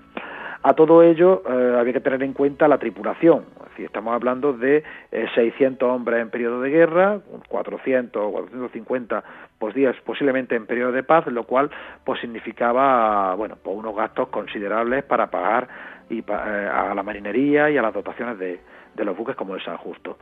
Aquello resultaba muy caro, España tenía un, un potencial naval muy grande para, para las posibilidades económicas que tenía, eh, pero no tenía dinero. Y eso fue sin duda el gran talón de Aquiles, no solamente de la historia naval o de la marinería o de la marina española, sino en definitiva de nuestra de nuestros inicios de la historia contemporánea, porque el, el licenciar a las tripulaciones, el, el desarmar a los buques suponía que cuando volvía otra vez a aparecer la guerra y por tanto había que prepararse para el conflicto, había otra vez que entrenar y había otra vez que formar a las dotaciones con todo el coste y con todo lo que suponía. Algo totalmente contrario a lo que habían hecho los ingleses. Los ingleses, eh, aunque sí habían gastado más dinero, se habían acostumbrado a que en tiempos de paz mantenían a sus dotaciones y a sus tripulaciones, y también sus barcos los mantenían navegando por todo el mundo. De esa manera ah, fueron adquiriendo esa fama que después la historia les dio como grandes marineros, grandes marinos, cosa que perdón, no era de todo cierto. Eh, lo que sí es cierto es que tenían, tenían pues ese respaldo económico de, del gobierno de Londres que sin duda España no tuvo, ¿no? y que sin duda pues fue uno de los mayores errores de nuestra, de nuestra historia. Bueno, otro de los pasajes eh, relevantes de Navío San Justo va a ser Trafalgar, donde sale Indemne. Van a encontrar toda la información en el, en el libro Las aventuras del navío San Justo. Pero ya para ir concluyendo, eh, ¿cómo termina el, navío? ¿Dónde y por qué eh, terminó sus días? ¿Algo tiene que ver en ese sentido esta historia con, con, Goya en lo que se refiere a, la narración, ¿no? Sí, bueno, la, la, aventura del navío San Justo es un, es un libro de historia, es un libro de investigación, pero sin embargo, digamos que tiene un espíritu de novela. Un espíritu de novela porque, aparte del lenguaje que yo empleo a la hora de, escribir este libro y otros libros míos, pues sin duda en este caso la realidad supera la ficción, como tantas veces. Y en este caso, el navío San Justo, su, su historial, corre paralelo al de venir de la, del país al que servía con, con orgullo, que en este caso era España. El navío San Justo escribió algunas de las páginas más brillantes y también trágicas de la historia de España. Hemos hablado de, ese, de la captura del Gran Convoy del año 1782. También hemos hablado de, de otros, bueno, no hemos hablado, pero podíamos hablar de otras victorias, como por ejemplo, por ejemplo fue la batalla del Cabo Espartel contra los ingleses, un, un combate que quedó un poco en tablas, ¿no? Y que los ingleses, de, en fin, sospechosamente no ni siquiera incorporan en su libro de historia, ¿no? Ellos sabrán por qué. Eh, en Trafalgar sale indemne, ¿no? Porque en definitiva el navío San Justo es un navío con suerte, eh, forma parte y de alguna manera lo que hace es eh, presenciar eh, una buena parte de los episodios más trascendentales de nuestra historia, sobre todo de la historia naval. En Trafalgar participa, sale indemne, pero también participa en el asedio, eh, en la defensa de Cádiz de los, contra los franceses, o por ejemplo eh, en la traída de uno de los últimos tesoros que llegan desde, desde América, nada más y nada menos que 8 millones de pesos fuertes que cruzan el océano para pagar los gastos de la guerra de la independencia. Su dotación participará también en, en la en el, trienio, en, la, en, el, levantamiento del trienio liberal, que da inicio al trienio liberal, eh, que se produce en la, en la isla de León, unos pocos días después de que el Rafael de Riego se, se, se levantara en armas contra Fernando VII en las cabezas de San Juan. En definitiva, mm, sin duda, a través de su aventura, de su singladura, lo que hace es escribir un pedazo de la historia de España. Algo muy parecido a lo que hace Francisco de Goya con sus, con sus pinceles. Es decir, escribir también, o mejor dicho, pintar, dibujar la historia de España. Porque mm, Goya había pintado, había representado el momento dulce eh, que fue, digamos, el reinado de Carlos III. Eh, también había retratado otros momentos más amargos, como fue eh, la decadencia del reinado de Carlos IV o sobre todo los desastres de la guerra. En definitiva, tanto el navío San Justo como Francisco de Goya lo que hacen es, cada uno a su manera, reflejar y ser cronistas de, la historia de España durante, durante dos siglos, entre dos siglos, eh, entre el siglo XVIII, finales del XVIII y principios del siglo XIX. Y bueno, y el San Justo pues termina desguazado, desguazado en el arsenal de, de Cartagena, en el mismo lugar donde había nacido 50 años antes, después de haber escrito pues, gran parte de las páginas de la, de la historia de España, al igual que, Francisco de Goya. Sin duda una, una, aventura apasionante que va a gustar mucho, pues no solamente a los amantes de la historia, sino también a aquellos que les guste la novela histórica, porque aunque el libro mm, está basado eh, rigurosamente en fuentes de la historia, aunque todo y cada uno de los hechos que están escritos en ese en este trabajo son verdaderos, son ciertos y las fuentes lo corroboran tal y como se puede observar en los, a las pies de página y en los distintos eh, documentos que he ido que he ido consultando a lo largo de, estos años para hacer ese trabajo, pues el lector se dará cuenta que tenemos una historia eh, realmente apasionante. Y ese, esa historia apasionante pues está escrita por, por barcos y por hombres mm, que formaron parte un buen día de la dotación del navío San Justo. Nos vamos a encontrar, por ejemplo, a Alejandro Malaspina, nos vamos a encontrar a Galletano Valdés, que curiosamente estuvieron o formaron parte en algún momento de su vida en la dotación del navío San Justo.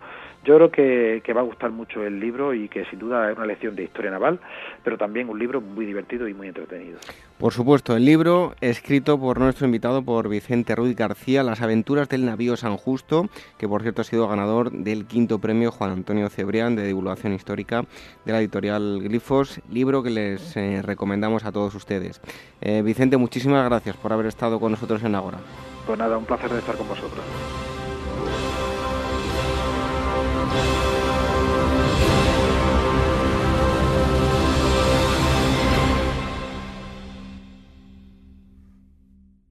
Clio, revista de historia número 170, mes de diciembre. Cleopatra, retrato de una asesina, 20 años de Dayton, la camisa de fuerza de Bosnia. Isabel la Católica, érase una vez la historia al revés. Criminología decimonónica, el origen de los detectives. Especial, los mejores libros de historia para regalar en Navidad. ¿Quién se esconde tras la tumba de Tutankamón? Nefertiti, Quilla o Meritatón. Todo esto y mucho más en Clio, revista de historia número 170.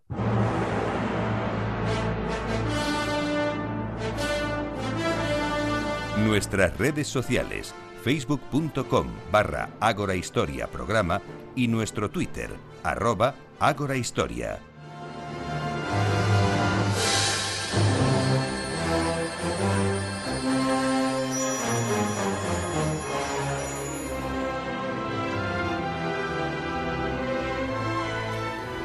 Hoy nos trae Irene algo de cine clásico. ¿Esto qué es? ¿Qué es esto, Irene? ¿Qué tal? Buenas noches. Buenas noches. Que te, te iba a decir yo, nos vas a traer a, a Indiana Jones, pero no. No, podríamos, Podríamos. pero ¿no? ya usamos un poco su, su música, entonces hay que, hay que cambiar. Y esta también está un poco relacionada con el libro que traemos hoy. O sea, ¿Qué música pega. es esta? Esta es de los Diez Mandamientos, la película épica con Charlton Heston, eh, donde hacía de Moisés. Entonces, bueno, ¿La has visto? sí, muchísimas veces. Sí. Yo tengo que confesarte algo. La he visto a trozos. Entera de una vez, creo que no. ¿eh? Hay que verla entera esa película. Pero bueno, eh, es una algo pendiente que tengo. Bueno. Bueno, ¿de qué nos vas a hablar hoy? Bueno, pues ah, hoy hablamos de Operación Trompetas de Jericó, la búsqueda del Arca de la Alianza. Y la editorial es Nautilus Saber y el autor Javier Martínez Pina. Bueno, tiene muy buena pinta, ¿eh? Ese libro. Sí, muy bien. Al que le eh, gusta la arqueología, vamos. Es, es- es el libro para todo el que se quiera sentir un poquito Indiana Jones, eh, como el autor, que es profesor de historia y también es, es arqueólogo, pues eh, le, le va a encantar este libro. Eh, el autor, como decíamos, Javier Martínez Pina, ha hecho varios escritos sobre, sobre el paradero de, de tesoros u objetos históricos como la mesa del, del rey Salomón. Y en este libro pues se centra un poco en, en- en el arca de la alianza, ¿no? en, en comentar pues qué es el arca, eh, por, y por qué, por qué esa obsesión de, de encontrarla y, y- y cuál fue un poco el recorrido a través de, de las excavaciones, las pistas, dónde puede estar, dónde no puede estar. Entonces es un ensayo, no es una, no es una novela. Y lo interesante es eso, es que vamos eh, a través de la historia, vamos viendo pues eh, quién la pudo robar, dónde pudo acabar, ¿no? Eh, no está, no está nada claro, de hecho todavía no se sabe muy bien. Hay pocas referencias documentales, pero las hay, ¿no? Y él lo va siguiendo. Sí, exactamente. El, el problema de- del Arca de la Alianza es ese, es que hay, hay muy poca documentación sobre el tema, pero sí que es verdad que hay algunos eh, dibujos coincidentes en diferentes civilizaciones, ¿no? Eh, se, se cuenta que el Arca de la Alianza había como, como dos diosas con dos alas eh, guardándola eh, y, Ujú. y- y esa figura también la encuentran, por ejemplo, en algunas tumbas faraónicas. Eh, Howard Carter, cuando abre la, la tumba de Tutankamón, Sí. también encuentra un poquito la misma, la misma forma. Y luego hay unos escritos muy interesantes de un profeta que se llama Jeremías, que eh, también dan pistas sobre hacia dónde pudo eh, marchar el arca antes de la conquista del 586 antes de Cristo. Y pistas así. Eh, luego, pues por ejemplo, em, comenta también las excavaciones del general Charles Warren o de M.B. Parker en 1911. También habla de, de los nazis buscaron el arca de la alianza en España. Además, o sea, que, que, no se piense el oyente que esto es un, tesoro que no va con nosotros, porque pudo estar en, España. ¿Por qué? Pues se piensa que los templarios, cuando, pues, eh, cuando tenían que huir de diferentes sitios como de, Francia o de Pont la o a España, se, llevaran, se llevaban sus tesoros con, con ellos, ¿no? Entonces, eh, de ahí que hay una posibilidad de que el arca pues eh, haya pasado por, España o esté en España. En concreto se, menciona el castillo templario de Ponferrada. Eh, y bueno, pues ahí dicen que los templarios pudieron llevar el Santo Grial y el Arca de la Alianza. Es un lugar que a mí me encanta. He estado mm. además eh, allí en varias ocasiones y justo al lado que hay otro castillo que la gente no lo conoce tanto, pero es el castillo de Cornatel. que escribí un reportaje yo sobre él y bueno, me parece un, un sitio mágico. Cuando llegas y ves en Ponferrada el castillo, y se ves por dentro ya, pues una auténtica maravilla. Y solo pensar que ha estado allí el arca, que ha podido estar o que ha pasado por allí el arca de la alianza, pues oye. Bueno, todavía más, más misticismo. Pero lo, lo, lo, gracioso de este, bueno, lo gracioso, lo interesante de, de este libro es que eh, se aparta un poco de toda esta visión mágica, eh, pues como por ejemplo puede, puede recalcar o, eh, Spielberg en su, en su película Indiana Jones, ¿no? Aquí... Eh, se abría el arca y era una fuerza tan poderosa que acababa con los avaros. Claro, aquí, bueno, lo cuenta, lo cuenta un poco, pero no, no es el objetivo del libro, ¿no? El objetivo es saber dónde, por dónde pudo pasar y dónde puede estar si es que está, ¿no? Porque el problema de estos objetos es que cuando ya hay una pequeña duda sobre si existieron o no, es todavía más difícil localizarlos, ¿no? Porque, por ejemplo, se dice que el Arca de la Alianza es donde metió eh, Moisés las tablas con los mandamientos, pero cuando la existencia de Moisés todavía ni siquiera está eh, 100% eh, justificada científicamente, pues imagínate, ya es una leyenda dentro de la leyenda eh, cuánto de verdad ¿no? Eh, hay en, el Arca de la Alianza. Algunos pensaban que simplemente era eh, un objeto un poco pues sagrado, otros pensaban que era la manera de comunicarse entre Yahvé y Moisés, otros que simbolizaba directamente la presencia de Dios. Entonces, bueno, aquí él te lo cuenta un poco, pero insisto, lo, importante es saber de, quién, quién, quién, pudo tenerla entre las manos, ¿no? Como decíamos antes, los nazis al parecer tenían unas bases secretas en la Antártida y puede ser que por ahí también hubiese pasado. O sea que, bueno, según bueno, hay muchas posibilidades. Sí, hay muchas hipótesis. En todo caso, es un viaje cargado de, de magia y de arqueología, sobre todo, ¿no? Sí, sí, sí. Además, recorremos diferentes puntos, desde la Antártida hasta Etiopía, en, en África, Nueva Guinea, todos los puntos donde posiblemente pudo estar o no, también te desmiente algunas cosas que mm, son imposibles, ¿no? Se lee rápido, ¿no? Muy bien, sí, muy rápido y muy bueno, pues recuérdanos el, autor, editorial y, el título. Es Operación Trompetas de Jericó, la búsqueda del Arca de la Alianza, por Javier Martínez Pina, y la editorial es Nautilus Saber. Pues ya saben, ya tienen la foto en nuestras redes sociales, Irene con la portada del libro, en arroba eh, agorahistoria, que es el Twitter, y en facebook.com barra programa. Pues nada, Irene, muchísimas gracias y te esperamos el eh, título de decir el próximo sábado, ¿no? Pero entre un rato con las efemérides. Sí. Venga, hasta luego. Hasta luego.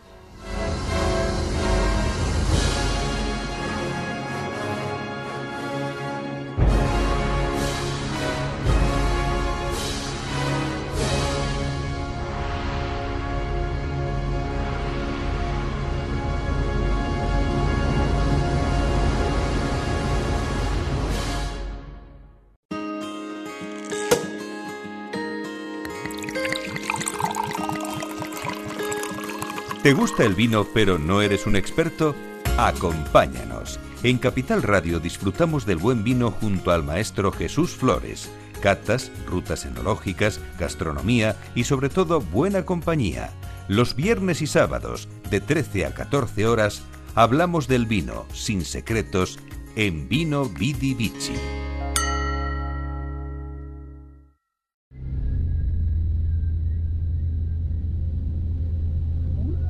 Revive la historia con Ágora, en Capital Radio con David Benito.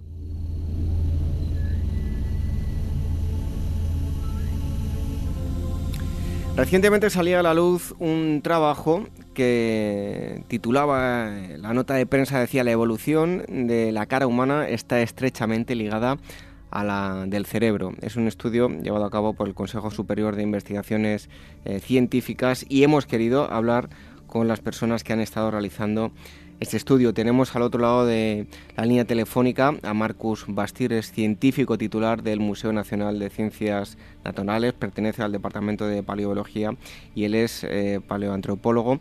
Eh, muchísimas gracias por, haber por estar aquí con nosotros en, en Ágora, Marcus. Mm, muy bien, muchas gracias por vuestro interés, de nada. Hace poco estuvimos hablando con, con uno de, sus eh, compañeros allí en el, en el museo del, eh, de uno de los eh, hallazgos que habían hecho de Homo naledi y, hoy vamos a hablar de, este asunto, de la evolución de la cara humana que está estrechamente ligada al lado del cerebro. En primer lugar, ¿quiénes habéis estado realizando este estudio, Marcus? Pues este estudio lo hemos realizado Antonio Rosas y yo. Eh, ¿Qué especie habéis comparado para el estudio de la morfología de la cara y el cerebro? Pues hemos, hemos comparado diferentes especies de género Homo, comenzando por Homo ergaster, Homo heidelbergensis, Homo neanderthalensis y humanos modernos. Eh, ¿Y los principales eh, cambios que, ha mostrado nuestra cara a nivel eh, morfológico, cuáles son? Pues normalmente eh, los cambios asociados a la evolución craniofacial en el género Homo están concentrados en la cara en cuanto a su proyección y a su proporción, es decir, los representantes del género Homo más tempranos tenían caras mucho más prógnatas, es decir, la cara proyectaba más hacia adelante y también mm, la propia el propio tamaño de la cara era mucho mayor que con que la cara que hoy en día tenemos nosotros los humanos actuales. En cuanto a, los cerebros, Marcus, eh, ¿qué evolución han sufrido? Porque vemos en el caso de los neandertales que el, tamaño, bueno, tenían una media superior a lo que es eh, eh, Homo sapiens. ¿Qué evolución se ha sufrido en todas estas especies a nivel cerebral?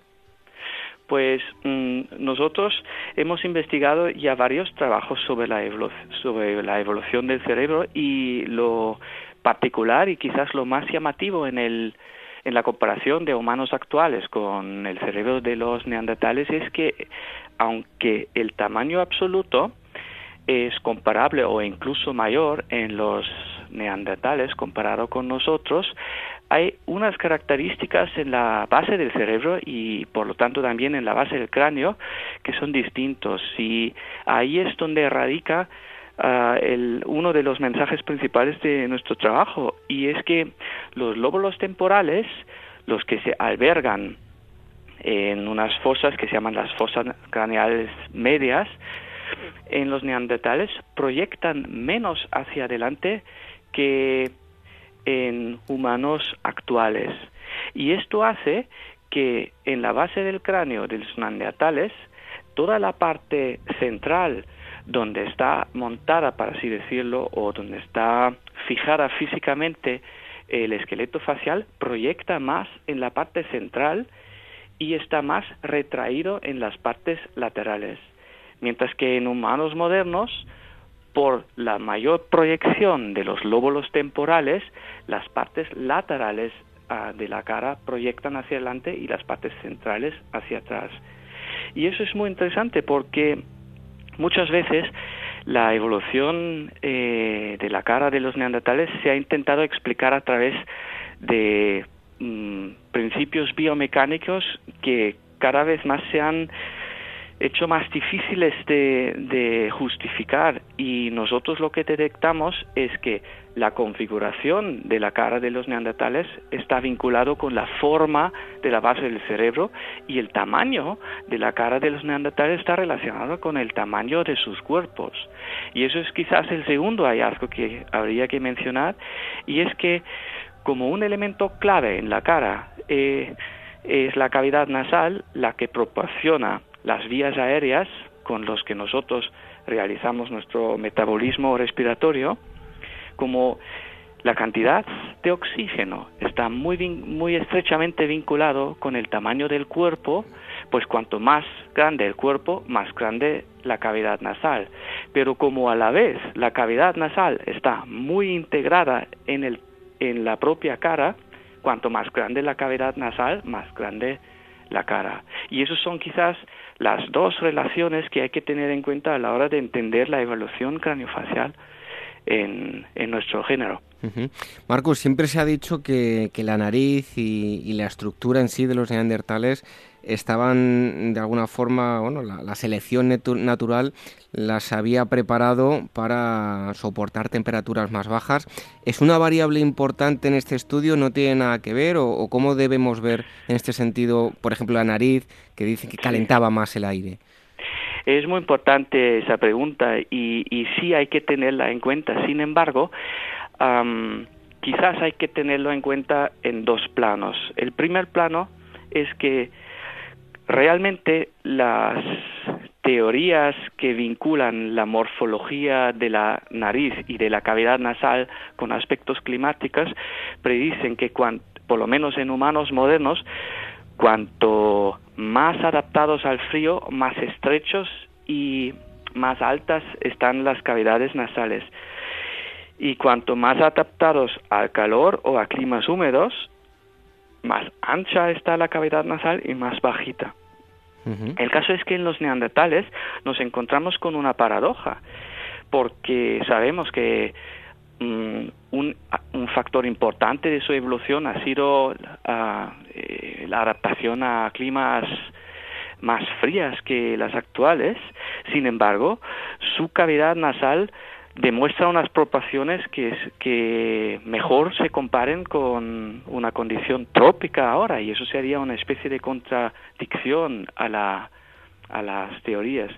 Sin embargo, se podría decir que a través de un aumento del tamaño corporal, todo el metabolismo se haría más robusto frente a fluctuaciones climáticas y en este sentido no es tan importante que la forma de la nariz sea como nosotros pensamos que debería ser, sino que la cantidad de oxígeno que es capaz de procesar y el largo ah, de la cavidad nasal a través de cual el aire tiene que pasar podría ser lo relevante a la hora de calentar y humectar para que el metabolismo respiratorio de los neandertales funcionase en condiciones biológicamente correctas.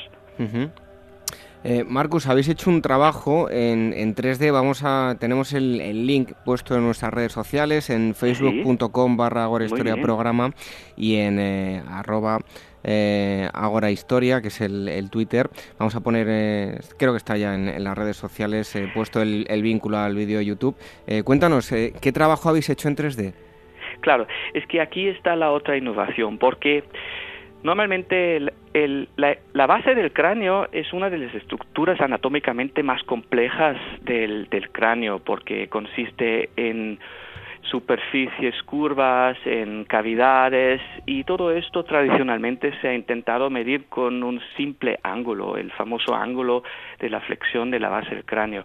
Nosotros en el laboratorio de morfología virtual, el grupo de paleoantropología del museo, lo que hemos hecho es utilizar la morfometría 3D, la morfometría geométrica en, en tres dimensiones para cuantificar no solo el ángulo, sino la propia configuración espacial de los diferentes elementos y huesos de la base del cráneo y su relación con la configuración espacial de los huesos de la cara. Y entonces eso nos ha permitido diferenciar diferentes niveles de cómo covarían, es decir, varían unas estructuras con otras la cara con la base del cráneo. Y ahí es donde hemos visto que hay un patrón de variación que nos explica cómo proyecta la cara con respecto a la base del cráneo. Hay otro patrón que nos explica cómo la altura de la cavidad nasal está vinculado con eh, la proporción de la cara. Y luego hay un tercer patrón que es muy importante, que es el que nos puede explicar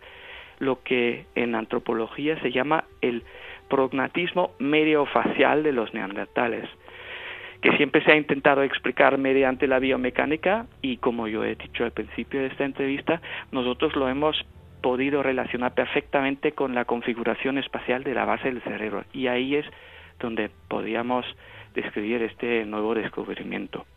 Eh, Marcus, recientemente vi unos estudios que se han realizado no hace mucho tiempo y van en relación eh, con la morfología de la cara y la sonrisa. Decía que sonreír nos hace más humanos, si bien todos aquellos, eh, por así explicarlo de, de, forma rápida, que tienen un, un hocico, eh, no tienen la posibilidad de sonreír, nosotros nuestra morfología sí que nos permite sonreír. No sé si tiene eh, algo de relación con la evolución de nuestra cara y, el, y el, bueno, esa habilidad que tenemos los humanos de sonreír.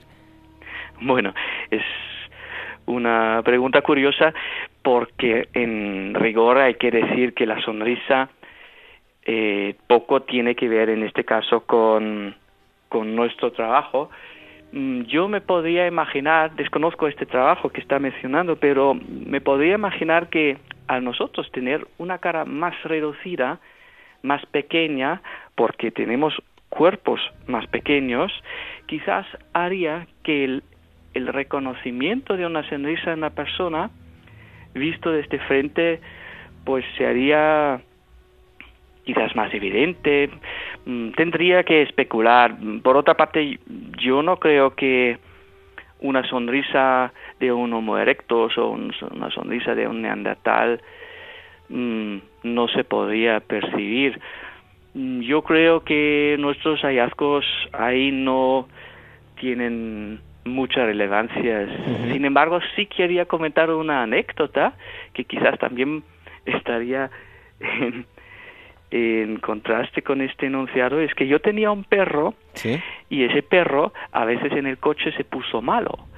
Y cuando se puso malo eh, antes de indicarnos que, que habría que parar el coche y salir con él comenzaba a sonreír. Nosotros siempre lo interpretábamos como una sonrisa. En cualquier caso pienso que es más bien una habilidad psicológica que un aspecto anatómico, diría yo. Bueno, esto es la, parte curiosa, no tiene nada que ver con este estudio, pero hace poco veía un documental así lo decían, lo quería comentar con, con Marcus. Y por último, eh, tampoco es que esté relacionado completamente con, con, este estudio, pero ya que hemos comentado el tema del tamaño de, los cerebros, eh, algo muy importante, decía yo mm. que la capacidad, incluso los neandertales tienen un, cerebro de mayor eh, eh, capacidad que, Homo sapiens. tal vez lo importante para nuestras capacidades cognitivas tengamos que verlo no tanto en el tamaño, que también, pero sí en las conexiones cerebrales, ¿no? Claro, es que el tamaño a partir de un cierto umbral ya no es tan informativo como la propia conectividad interna y ahí está la vieja debate el viejo debate eh, en las investigaciones de lo que se llama la paleoneurología, hasta dónde podríamos nosotros realmente hacer enunciados sobre la capacidad eh, intelectual a través de estudios de, restos fósiles. Yo pienso que sí, sí es importante estar por encima o por debajo de un umbral que podrían ser unos 800, 900 mililitros, pero como es efectivamente, como hemos visto en nuestros trabajos también con Homo naledi, eh, evidentemente es posible vincular aspectos de comportamiento muy humano, incluso con cerebros tan pequeños como pueden ser 400 mililitros, como se detectó en aquellos homínidos de, Sudáfrica hace unos meses. Así que yo creo que la forma es interesante en ciertos aspectos, como podría ser la apropiación de los lóbulos temporales o quizás la apropiación de los bulbos olfativos y la capacidad olfativa, pero más allá la inferencia sobre capacidades de comportamiento, es, es muy tentativo por una parte, pero es muy especulativo por otra parte. Entonces, eh, a través de la anatomía, esas preguntas son de bastante difícil acceso. Bueno, pues hemos eh, estado hablando de la evolución de la cara humana, que eh, según eh, este equipo perteneciente al Consejo Superior de Investigaciones Científicas está estrechamente ligada a la del cerebro. Ha estado con nosotros Marcus Bastir, que es científico titular del Museo Nacional de Ciencias Naturales. Muchísimas gracias por haber estado con nosotros y felicidades no solo por este, sino por todos los anteriores, los trabajos que, que estáis llevando a cabo. Muchísimas gracias y gracias por vuestro interés. Un fuerte abrazo, Marcus. Igualmente y felices fiestas.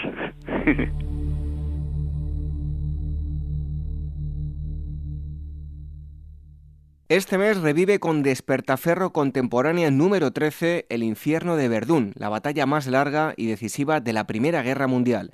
Diez meses en los que cientos de miles de franceses y alemanes vivieron y murieron bajo el fuego de la artillería y las inhumanas condiciones de la guerra de trincheras. A la venta en librerías, kioscos, tiendas especializadas y www.despertaferro-ediciones.com.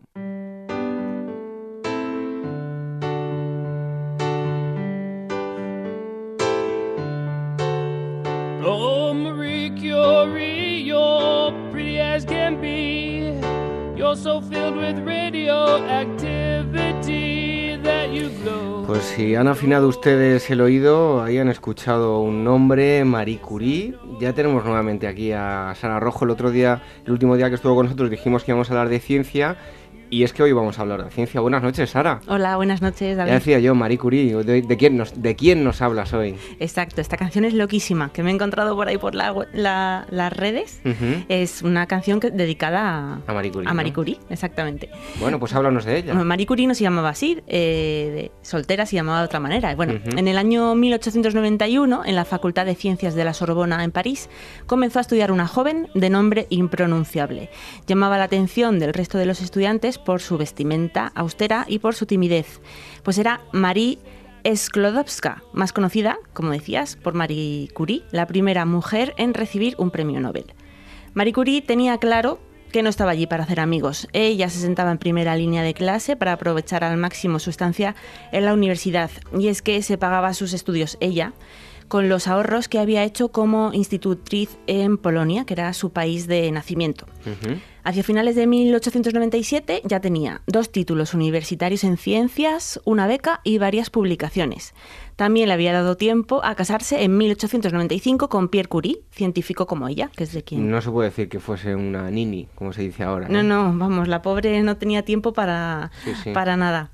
Bien, pues eh, después de los títulos universitarios y todo lo que hizo hasta entonces, su meta era el doctorado. Al buscar un proyecto de investigación que le sirviera de tema para la tesis, se encontró con una publicación de un científico francés llamado Becquerel sobre la radiación del uranio. Firmemente decidida a comprobar de dónde salía esa misteriosa radiación y gracias también a que le cedieron un diminuto cuarto en la escuela de física donde daba clases, su marido se puso manos a la obra y años después pudo probar la existencia de dos elementos nuevos, el polonio y el radio. El radio además podría tener una utilidad maravillosa. Pues vamos a escuchar un corte, seguro que algunos de ustedes ya lo, reconocen, es de una película. Empecé a pensar. Este elemento es obvio que posee un poder terrorífico. Un poder capaz de afectar a tejidos sanos como los míos. Un poder que destruye los tejidos. Bien, si posee ese poder, ¿por qué no también el de destruir los tejidos enfermos? ¿Te das cuenta de lo que significa? Podría curar. Destruyendo los tejidos enfermos, podría curar toda clase de enfermedades. Incluso, incluso el cáncer. Sí, Pierre, tal vez incluso el cáncer. Imagínate lo que puede significar para la humanidad. La película de nombre Marie Curie, ¿no? Marie Curie, Ahí sí. La teníamos. En blanco y negro. Una buena causa, una buena causa sus descubrimientos. Bueno, pues Pierre y Marie se hicieron millonarios patentando el descubrimiento, pues no, nada más lejos de la realidad. Su espíritu científico y la posibilidad de que el radio pudiera vencer al cáncer les llevó a ceder su estudio a ingenieros norteamericanos. Según cuenta su hija Eva en su biografía, al cuarto de hora de esta decisión vital para sus carreras, se estaban yendo en bici hacia el bosque para volver cargados ya por la noche con hojas y flores silvestres. Bueno, está claro que hay personas especiales y que la pareja Curie pues eran unos de ellos. Desde luego que eran especiales. Eh, en 1903 le concedieron ya el Nobel de Física y lo compartieron con Becquerel, el científico del que hablábamos antes y que sirvió como inspiración a Curie. Bueno, pues la fama les llegó de golpe y no les sentó, la verdad, demasiado bien. les pedían autógrafos, eh, hacían poemas sobre el radio, que ya me hubiera gustado haber encontrado alguno, pero no lo he encontrado. Y hasta les pidieron poner el nombre de Marie Curie a una yegua de carreras. Si es que esta gente que se dedica a la investigación, donde están a gustos en el laboratorio y, no quieren saber nada más. Así era. No quieren ni comer ni dormir, quien está en su laboratorio. Así eran ellos dos, exactamente. Bueno, pues en 1904 Pierre Curie fue nombrado catedrático de física en la Universidad de París y en 1905 miembro de la Academia Francesa, cargos nunca ocupados por mujeres, por lo cual Marie no tuvo el mismo trato. Bueno, al, eh, morir Pierre Curie, Curie, atropellado por un carruaje cuando salía de dar clase, la Sorbona, por unanimidad, decidió finalmente darle la cátedra de su marido a, a Marie. Fue la primera vez que se daba un cargo tan alto a una mujer en la universidad. Y bueno, ese día el aula estaba a rebosar. Había gente hasta, hasta por los pasillos. Nadie quería perderse su primera clase. Y Marie comenzó pronunciando la misma frase con la que su marido había terminado la que fuera su última lección, unos minutos antes de ser arrollado por aquel carro en París. Bueno, qué situación más romántica. Vamos a escuchar una canción, ahora seguimos.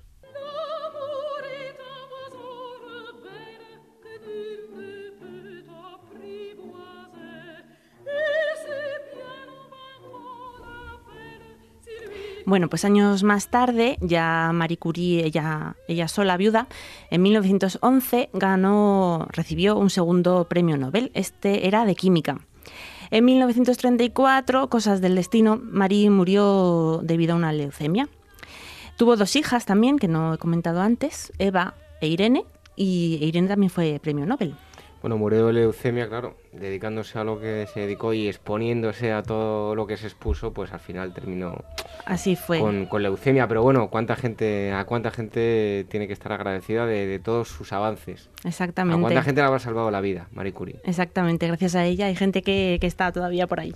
Bueno, pues gente extraordinaria, como la que nos ha traído eh, Sara Rojo, en este caso mujeres extraordinarias Marie Curie, que su nombre no me atrevo ni a pronunciar. ¿Cómo has dicho que se llamaba? Espera que me pillas. Su, nombre real. Lo tengo aquí apuntado en un papel que es, es hasta complicado leerlo. es súper raro. Vamos a ver.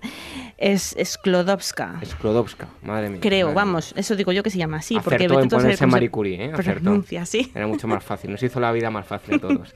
bueno, Sara, muchísimas gracias por haber venido y te esperamos aquí con, con más mujeres. Bien, gracias, David. Pues nos, que se quedan ustedes con esta preciosa canción de María Callas.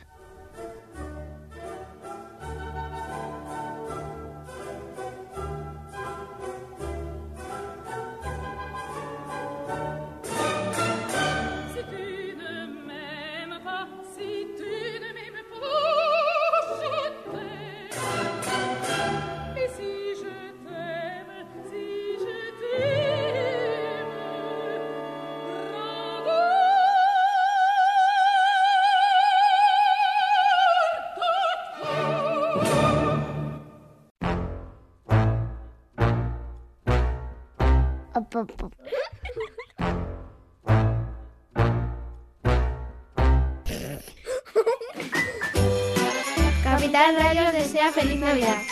Feliz Navidad. Feliz Navidad.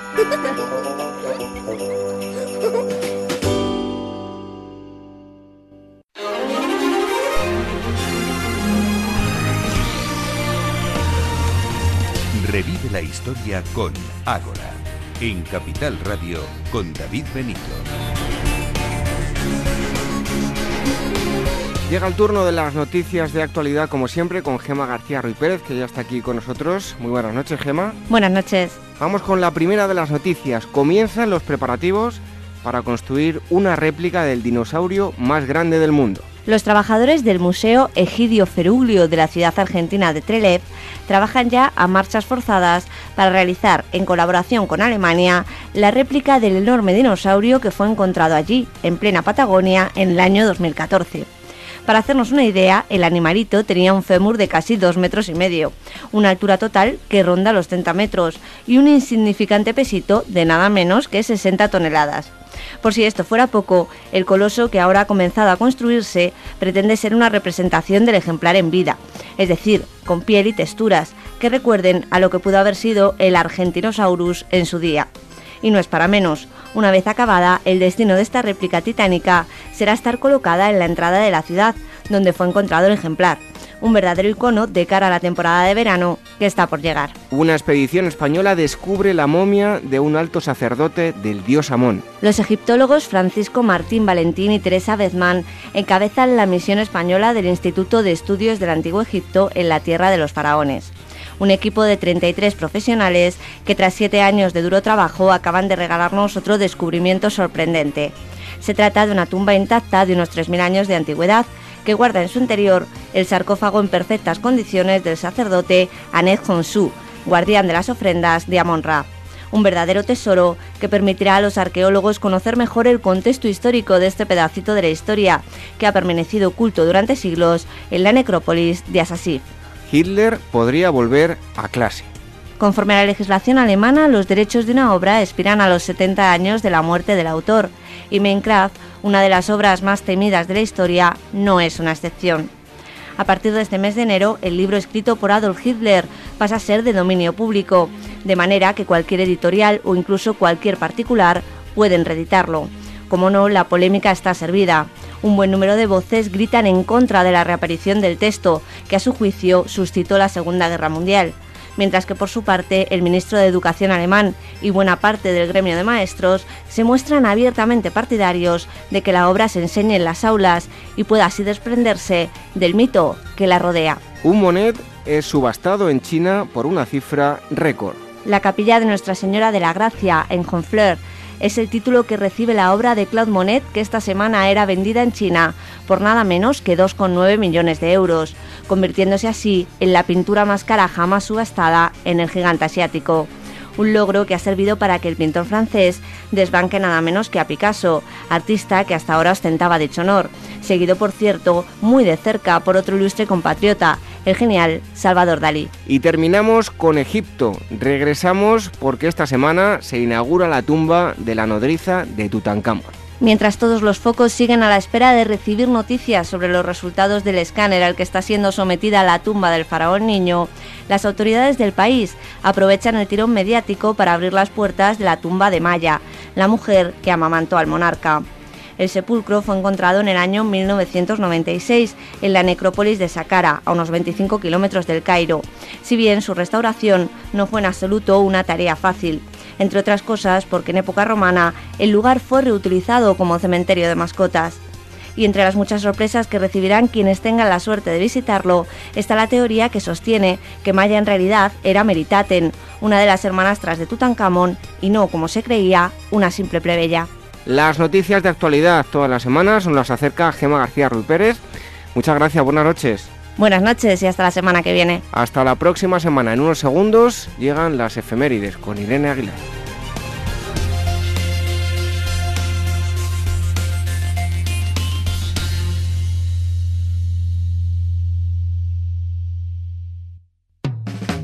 Para profesionales en edad de crecer, Capital Business Radio.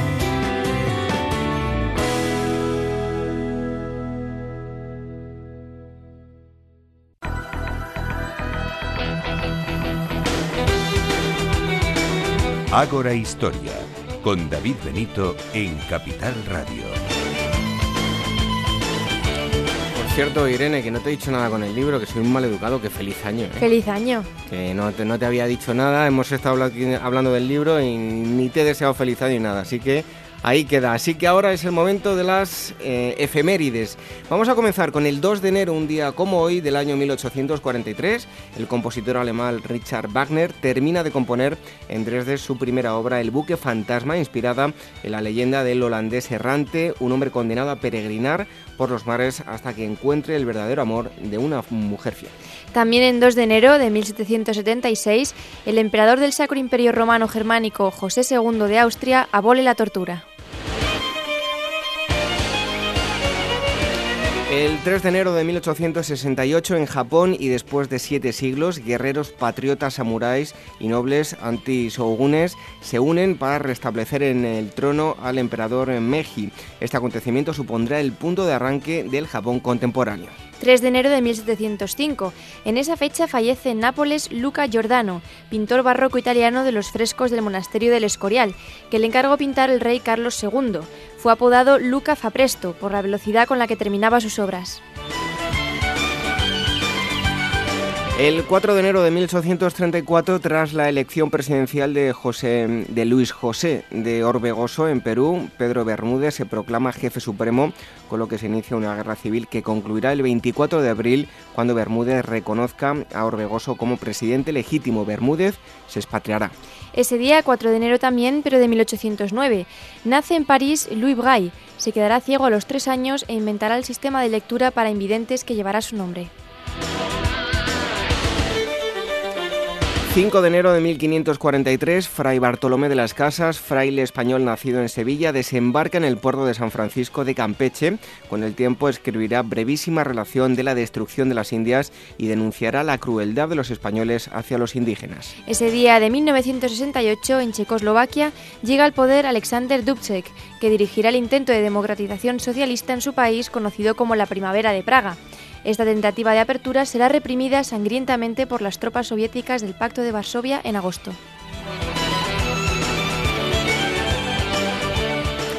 El 6 de enero de 1822 nace cerca de Rostock, Alemania, el arqueólogo alemán Heinrich Schliemann, que pasará la historia por descubrir las ciudades de Troya y Micenas. Otro día de Reyes de 1537, en Florencia, Alejandro de Médicis, duque de Florencia, es asesinado por su primo Lorenzino. Con Alejandro se extingue la rama primogénita de los Médicis. En el año 891 después de Cristo, un 7 de enero nace en Córdoba Abderramán III, octavo emir independiente y primer califa omeya de Córdoba. En la noche del 7 de enero de 1610, Galileo Galilei apunta su telescopio a Júpiter y hace un descubrimiento de suma importancia al observar cuatro estrellas pequeñas cercanas al planeta. Tras varias noches de observación se dará cuenta de que giran en órbita en torno a Júpiter. Descubre así las cuatro lunas mayores de este gigante gaseoso. El 8 de enero de 1874 en España el general Pavía entra a caballo en las Cortes con varios soldados y las disuelve a tiros, poniendo de este modo fin a la breve Primera República Española, constituida el 11 de febrero del año anterior. Y finalmente, el mismo día, 8 de enero, de 1742, nace en Newcastle under Lyme, Reino Unido, Philip Ashley, considerado el padre del circo moderno, al techar en 1770 la arena sobre la que hacía sus exhibiciones en Londres y combinar su espectáculo con jinetes, acróbatas, payasos y animales amaestrados. Pues nada, terminamos las efemérides, en un momento la despedida y que nos espera un 2016 con muchas efemérides como siempre y con muchos libros. hay que leer, hay que leer. Sí. Hasta el próximo sábado, Irene. Adiós.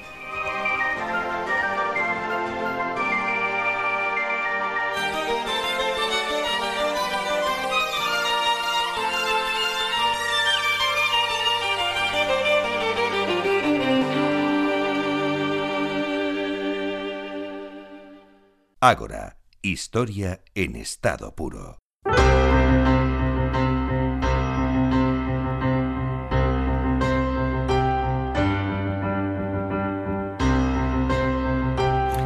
Hasta aquí la asamblea de hoy. Hoy hemos conocido en primer lugar los intríngulis de la saga de películas de Star Wars, recorrido que hemos hecho con el historiador Francisco Torres. Sin duda, la Guerra de las Galaxias son mucho más que una simple película. Por otro lado, el historiador Vicente Ruiz García nos ha contado la vida llena de aventuras del navío San Justo y Marcus Bastir, del Museo Nacional de Ciencias Naturales, les ha contado el estudio que ha realizado sobre la evolución del cerebro y la morfología de la cara. Sara Rojo nos ha acercado a otra de esas mujeres maravillosas que nos ha dado la historia.